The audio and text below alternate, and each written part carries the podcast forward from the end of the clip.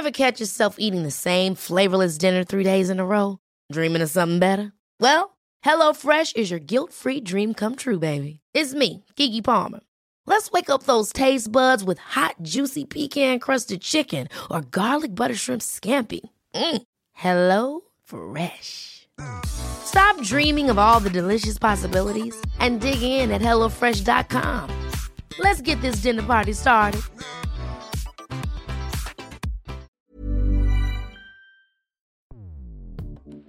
Escuchas. Escuchas. Escuchas un podcast de Dixo. Escuchas Fuera de la Caja con Macario Esquetino.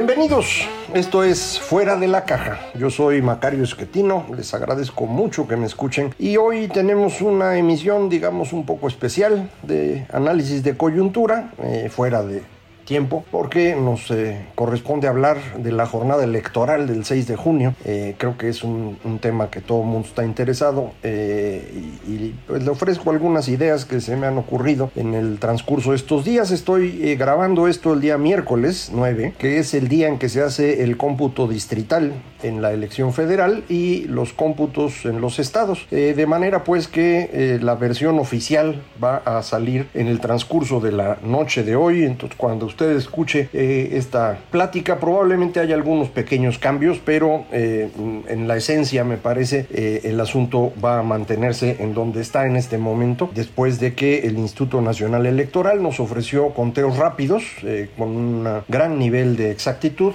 tanto de la elección federal como de las 15 elecciones de gobernador. ¿Qué podemos decir de lo que ocurrió el día 6 de junio? Bueno, lo primero para mí, lo más importante es que logramos eh, salvar la democracia en México. Y esto es algo eh, extraordinario. Eh, yo estoy muy contento, yo estoy muy agradecido con todos los millones de mexicanos que salieron a votar. era importantísimo mostrar que queremos seguir siendo un país democrático y esto significa que podemos elegir a nuestros gobernantes en distintos momentos del tiempo, a veces mejor, a veces peor, pero lo vamos a hacer nosotros, no, no nos va a ser impuesto. Y esto era un riesgo real.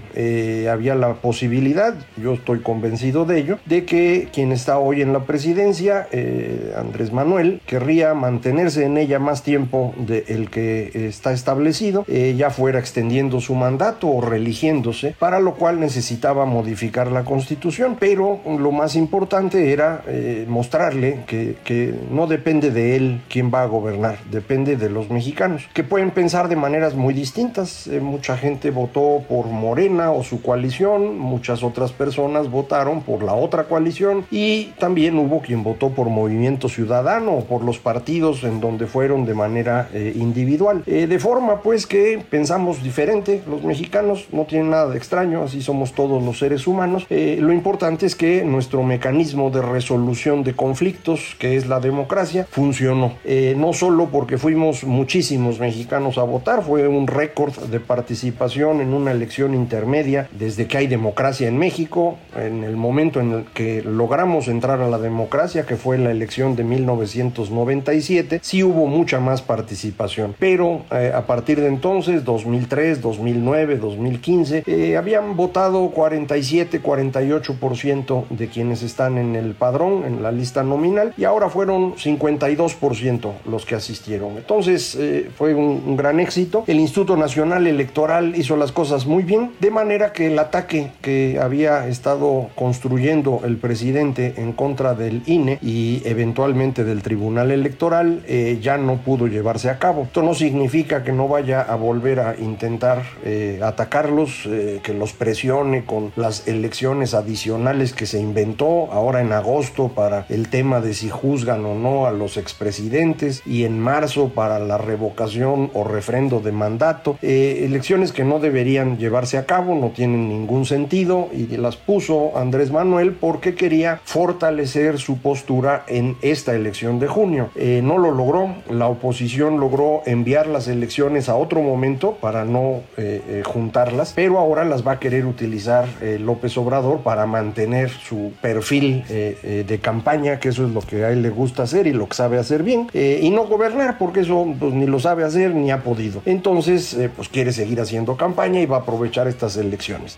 De cualquier manera, en esta, el Instituto Nacional Electoral actuó de manera, me parece, muy, muy atinada y fue un gran triunfo. De los resultados, el análisis me parece hay que dividirlo en la elección federal y las estatales. La federal era importantísima para quitarle la mayoría calificada a la coalición presidencial, de forma que si quiere modificar la constitución tenga que negociar con otras fuerzas políticas. ¿Por qué razón? Pues porque la constitución es la ley básica y debería negociarse entre un grupo más grande de personas que cuando se está hablando de una ley específica. Esa es la razón por la cual para aprobar cambios constitucionales no se usa la mayoría simple, 50% más uno, sino una mayoría calificada, 66%. Dos tercios de la Cámara son necesarios para hacer una modificación constitucional. En este momento, la legislatura que está terminando, eh, Morena y sus aliados, PT, PES y Partido Verde, tienen esos dos tercios. Para la nueva legislatura, la que acabamos de elegir, ya no los van a tener. De hecho, Morena, PT y PES, si sobrevive a esta elección, que está por verse, eh, van a tener todavía por debajo de la mayoría simple, no llegan a la mitad de los diputados. Junto con el Partido Verde logran pasar esta barrera de la mayoría simple, pero ya no llegan a la mayoría calificada. El presidente en sus eh, conferencias de la mañana para eh, ir convenciendo a su público de que él siempre es un ganador, ahora no pudo argumentar fraude, insisto, porque fuimos muchísimos a votar y el INE hizo las cosas muy bien, pues entonces lo que está diciendo es que realmente él ganó y que ahora lo que va a hacer para tener mayoría calificada es negociar con el PRI. El eh, presidente del PRI dio a entender que él está dispuesto a platicar con eh, López Obrador, eh, no para pasarle diputados, pero sí platicar, como cualquier opositor estaría dispuesto a platicar, pero pues esto va a estar en, los temas de discusión de los próximos días, y que si el PRI se va a traicionar o que si el presidente del PRI se mantiene o se va, vamos a ver qué ocurre, pero en principio mm, la coalición presidencial ya no tiene mayoría calificada, no puede modificar la Constitución, de forma que no podrá extender su mandato ni podrá reelegirse. Y esto es un gran triunfo. Eh, a partir de esto estamos nuevamente en un escenario normal de una democracia y en el caso de México es una democracia muy extraña porque seguimos teniendo una gran cantidad de mexicanos que no puede salir de lo que aprendió en primaria. Y en primaria lo que nos enseñaron a todos es el nacionalismo revolucionario. Este gran cuento mítico sobre la historia nacional en la cual la revolución mexicana nos dio sentido como nación y es lo que hay que adorar. De esta idea de la revolución surgió el PRI que gobernó durante muchos años eh, hasta que se fractura porque eh, un grupo dentro del PRI eh, se da cuenta que ya no va a regresar al poder y deciden salirse para ver si por fuera logran ganar. Ese grupo es el que yo llamo el echeverrismo, un grupo de priistas como suelen decir, de izquierda, entre comillas, eh, que crecieron en el sexenio de, Luis Echeverría y en el de José López Portillo, eh, y ya no podían regresar después del sexenio de Miguel de la Madrid, sobre todo cuando el sucesor de Miguel de la Madrid fue Carlos Salinas. Entonces salieron y conformaron con partidos pequeñitos el Frente Democrático Nacional, se unieron al Partido Socialista Unificado de México y finalmente crearon el PRD y se llevaron más o menos el, el 20% de la votación nacional. Eso es eh, el flujo de priismo que se fue al PRD en aquella ocasión y lo mantuvieron durante bastante tiempo, eh, hasta que eh, López Obrador va a fundar Morena y se lleva prácticamente todo eso. Se lo lleva en dos pedacitos, una parte en la fundación y otra parte en 2018. Y hoy el PRD a duras penas mantiene el registro. Entonces, de ahí sacó el obradorismo 20 puntos de la votación nacional. En 2018 2018 se trasladaron votos del PRI al PRD y estábamos en la, perdón, del PRI a Morena y estábamos en la duda de si ese traslado de votos era permanente o era transitorio. Es decir, había sido parte de esta negociación que se dice ahí con Peña Nieto para que pudiera ganar López Obrador sin problema y a cambio no se juzgara o persiguiera a Peña Nieto, eh, apoyado por gobernadores, o de plano sí se movieron los priistas a Morena y ahí se van a quedar. Esa era la duda, el domingo acabamos de comprobar que sí se van a quedar, fue un movimiento permanente y vale 12 puntos. Entonces, Morena es un partido que tiene 32 puntos de la votación nacional. Todo eso viene del PRI. Es una forma de pensar de, que yo insisto está creada alrededor del nacionalismo revolucionario, de esta historia mítica, historia de bronce, en donde Villa y Zapata son grandes héroes, en donde eh, se puede dividir al, país entre los eh, pobres y todos los demás que son los enemigos, eh, empezando por la iglesia, los empresarios, los extranjeros extranjeros, en particular Estados Unidos. Eh, es una historia maniquea eh, que ha servido para mantener eh, al PRI en el gobierno todo el siglo XX y todavía hoy les da 60 puntos, nada más que ahora ya se dividieron, no son 60, son 55. Ya se dividieron, hay 32 puntos en Morena, 20 puntos en el PRI y 3 puntos en el PRD. Y esos son los 55 puntos del nacionalismo revolucionario que me parece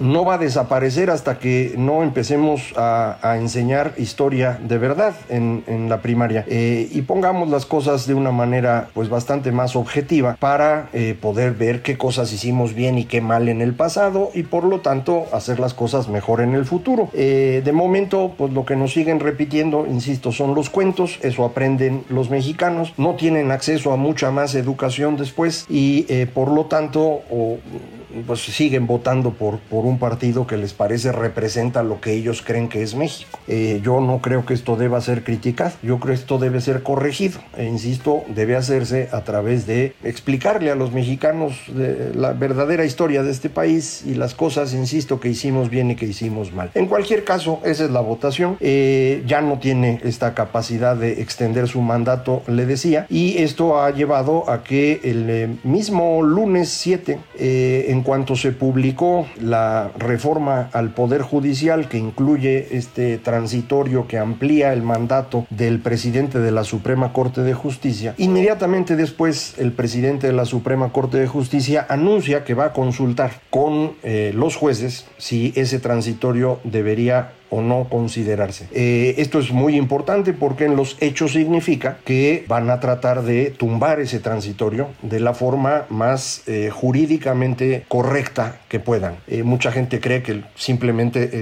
el, señor Saldívar debía decir que no está de acuerdo y ya, o que anunciara que va a renunciar cuando termine su periodo. Eso no tiene sentido. Estas cosas son técnicamente más complejas y entonces el camino que está siguiendo el presidente de la Corte me parece más correcto, no porque yo sepa de eso, sino porque he preguntado a quien sí sabe y me confirman que esto es la mejor forma de quitar este transitorio que fue un error y que ahora claramente no tiene mucha posibilidad de sobrevivir, siendo que el presidente dejó de ser el todopoderoso. Esto es lo, lo grande de la elección del domingo. Hemos puesto al señor López Obrador en el papel del presidente de la República con un periodo de poquito menos de seis años, que, eh, de los cuales lleva ya la mitad, y ya no tiene esta capacidad de decir quiero esta ley y no le cambien ni una coma ya las cosas se modificaron y esto implica que su periodo eh, entra en, declive, eh, empieza a perder poder, natural en todos los países cuando hay esta elección intermedia. Eh, lo que sigue es el periodo en el cual el que está en el poder tiene que empezar a construir la sucesión y eso es lo que va a tener que hacer López Obrador con el detalle de que la sucesión va a estar complicada. Sus dos candidatos naturales, Marcelo Ebrard y Claudia Sheinbaum, están en este momento sumamente debilitados. Eh, los dos por el caso de la línea 12 del metro, pero adicionalmente Claudia Sheinbaum ha sufrido la derrota más grande que la izquierda priista ha sufrido en, en la Ciudad de México. Perdió la mitad de la ciudad. Tanto en delegaciones perdió un poquito más, en diputados federales es exactamente prácticamente la mitad. En diputados locales es un poquito menos de la mitad. En cualquier caso, eso no había pasado. Eh, y esto es importantísimo porque este fue el bastión, la Ciudad de México, de esta izquierda eh, priista, eh, desde 1997. Le recuerdo, yo incluso participé ahí. Fui asesor económico de López Obrador en esa campaña de 97, en donde el PRD se colocó en el segundo lugar de la elección, tantito arriba del PAN. participé después en el gobierno de Cuauhtémoc Cárdenas en la Ciudad de México y desde 99 me alejé y me dediqué nuevamente a la academia, pero ahí estuve. Eh, así que en parte también soy culpable de estos gobiernos de izquierda priista. Eh, ahí fue donde me di cuenta de, de qué era realmente la izquierda en México y el resultado de eso fue mi libro 100 años de confusión que se publicó en 2007 y en donde pues trato de entender mejor esa historia que yo había aprendido en primaria y que resulta ficticia. Pero en cualquier caso, la izquierda gobierna la Ciudad de México desde entonces y eh, no había sufrido una derrota como la actual. Claudia Sheinbaum va a tener muchas dificultades para ser la posible candidata presidencial en el 24. Así que, pues no hay sucesor en este momento para López Obrador. Obviamente el gran ganador es Monreal, pero López Obrador no lo quiere. Entonces vamos a ver qué pasa por ahí. Eh, en el lado de enfrente, eh, el señor Alfaro, el gran candidato potencial de Movimiento Ciudadano, a duras penas mantuvo Jalisco, perdió seis distritos, ganó un poquito más en la zona metropolitana, pero no está claro que pueda extenderse y que pueda convertirse en la figura nacional que se requiere ser para convertirse en candidato presidencial, así que no le fue tan bien. Eh, le fue peor al señor Cabeza de Vaca en Tamaulipas, perdió el Congreso local, no sé si vaya a a, repetirse el intento de desafuero del, gobernador de Tamaulipas. El intento anterior fue detenido en ese congreso local que era panista y ahora va a ser morenista, pero tienen que volver a hacer todo el proceso con algún nuevo delito porque los anteriores no los pueden utilizar según entiendo, pero ya veremos. En cualquier caso, en este momento no hay candidato a 2024, ni candidato ni candidata, no hay nadie. Y eso es muy bueno, porque esto lo que significa es que no tenemos que estarnos fijando en nadie. Ganó Morena la inmensa mayoría de las gubernaturas que se estuvieron en juego. ¿Por qué? Por el derrumbe del PRI. Esa es la razón. Si ustedes ven el mapa, que lo pueden ver en mi, en mi página macario.substack.com, en donde le digo pongo todo lo que, lo que hago, puse ahí mi análisis y pongo los mapitas de México, eh, de qué partidos son los gobernadores en los últimos años, y se ve muy claro el traslado de los estados de color rojo priista a los estados de color morado morenista. Se movieron nada más. Entonces, bueno, pues en cada entidad están eligiendo a un priista en la alianza opositora o a un priista con Morena y eligieron al priista que más les gustó. En algún lado habría habido trampa, hay la sospecha de la intervención del crimen organizado en muchas entidades. Vamos a ver qué pasa. Pero en cualquier caso, esto no es motivo de una inmensa preocupación, es algo perfectamente normal en una democracia. Y pues veremos cómo gobiernan. Y, y cada uno en su estado deberá decidir si eligió bien ahora o mejor le cambian la próxima, pero su impacto sobre la federación no es tan significativo. Y ahí es muchísimo más importante la derrota que sufrió López Obrador. Y por eso lleva tres días eh, diciendo que no perdió, que, la verdad es que la prensa lo malinterpreta y que los conservadores lo atacan. Si son tres días de defensa es que sí perdió, yo no le veo ninguna duda. Eh, y además pues está clarito, ¿no? Entonces lo más importante que logramos fue eso, estamos manteniendo a México en la democracia y eso es valiosísimo. Eh, nos podemos equivocar en nuestras elecciones y podemos corregir después, así que no pasa nada muy grave. a partir de hoy el presidente López Obrador ya no importa, es irrelevante ya no tiene nada que hacer. Eh, tiene que ir preparando la sucesión. Le va a costar un trabajo inmenso porque no tiene candidatos, pero además él se imagina que nadie es capaz de sustituirlo y entonces vamos a estar en problemas. Pero pues a, ver qué hace. Eh, yo le sugeriría, olvídese de Andrés Manuel, olvídese de las mañaneras. Ya no discuta si el señor es incompetente, sí lo es. Que si está enfermo, sí lo está. Que si es irrelevante, sí, sí lo es. Ya no hable de eso vamos a empezar a discutir temas, porque estos temas nos van a ayudar a ir prefigurando el programa sobre el cual debemos elegir en 2024 y alrededor de ese programa empezarán a surgir liderazgos eh, que, que, nos permitan decidir cuál es la mejor candidatura y a través de qué partido y si va a haber alianza o no va a haber. Eso debe construirse, pero sería bueno alrededor de estos temas. Temas específicos, concretos, importantes para México. ¿Qué hacemos con el sector energético para garantizar un abasto confiable y a buen precio de energía, no solo para nuestros hogares, sino sobre todo para que pueda haber inversión extranjera, que va a generar muchos empleos. Entonces hay que ver cómo le hacemos para allá. ¿Qué vamos a hacer en materia de salud y educación, que nunca han estado muy bien, pero hoy están peor? ¿Qué vamos a hacer en materia de política fiscal para resolver los boquetotes que tenemos? ¿Cómo le hacemos para tener pensiones garantizadas a, futuro sin que eso nos desbarate todo lo demás? Son temas importantes que hay que discutir y en los cuales, insisto, López Obrador ya no tiene importancia. Vamos a ver qué ocurre con sus dos leyes en materia energética que van a discutirse en la Corte. ¿Por qué le digo? Me da la impresión que ya todo mundo empieza a separarse de López Obrador porque ya no fue el todopoderoso que aspiraba a ser. Y eso fue una victoria de todos ustedes, eh, mexicanos, que decidieron que la democracia es el camino correcto. De ese millón y medio de mexicanos y mexicanas que fueron a cuidar casillas y que hicieron las cosas como se debe, Así que pues hay que estar felices eh, y hay que ponerse a trabajar sobre los temas. Y eso vamos a estar haciendo aquí eh, lo más pronto posible. Por el momento, ese es el panorama electoral que yo percibo. Y muchísimas gracias por, por acompañarme. Esto fue Fuera de la Caja.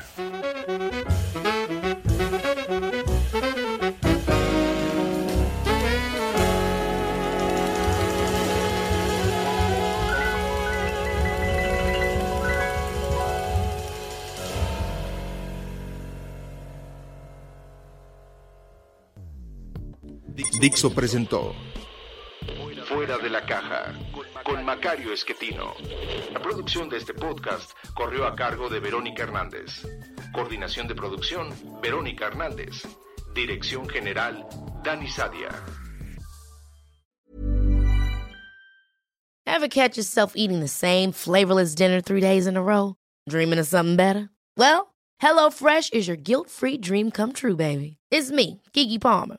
Let's wake up those taste buds with hot, juicy pecan crusted chicken or garlic butter shrimp scampi. Mm. Hello Fresh. Stop dreaming of all the delicious possibilities and dig in at HelloFresh.com. Let's get this dinner party started.